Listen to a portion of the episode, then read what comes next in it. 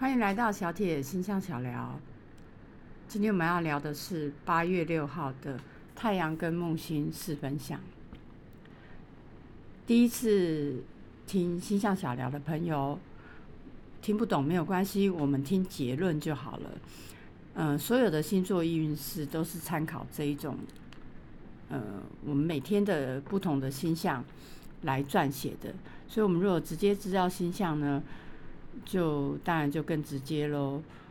嗯，星象的话，它影响的范围是每一个人。例如，明天的星象是比较烦躁的，那其实大家就都会感觉到比较烦躁。只是比较没有耐性的人，可能就容易跟人家冲突；比较有耐性的人，只是觉得有点啊躁动而已。这样子，它很像天气预报。哦，明天下大雨，那所有的人面临的都是下大雨。有的人看到下大雨就很烦，啊，有的人看到下大雨也还好，哦，大概差异就是这样子。那它的触发的日期，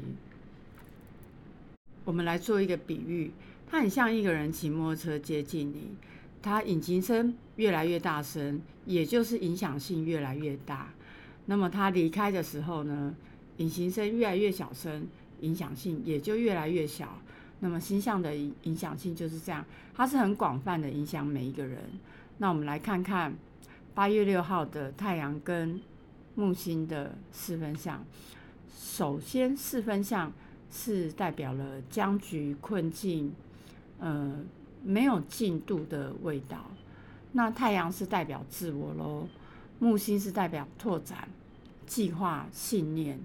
所以，如果在这一天的前后这样子三天、三天，差不多一周的这个范围内，我们如果想要拓展一些新的计划，尤其是我们个人提出的计划，例如我有一个好点子，我觉得可以做什么做什么，在这样的形象下，他会更加的容易遇到一些没有办法进展的状态，所以这就不是一个呃适合。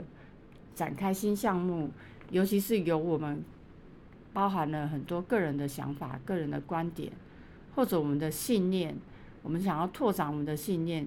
假设我有一个呃吃素的信念，那么我要在这个日期的这个前后去推展的话、推广的话，它都比较可能会没有发展，而且不止没有发展，是有点陷入一个僵局。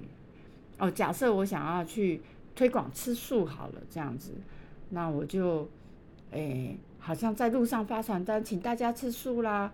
然后这个时候，诶，可能警察就来了，哦，然后就说，诶，这里不能发传单呐，弄得你进也不是，退也不行，哦，你也不，你你就想要拓展嘛，那人家又不让你拓展，哦，就会很容易遇到这样一个状况。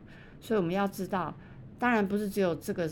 我们是举一个例子，那也就是说，我们在推广我们个人的信念、理想，或者我们个人提出的点子的时候，会很容易陷入这样的僵局。今天星象小聊就聊到这里，明天见，拜拜。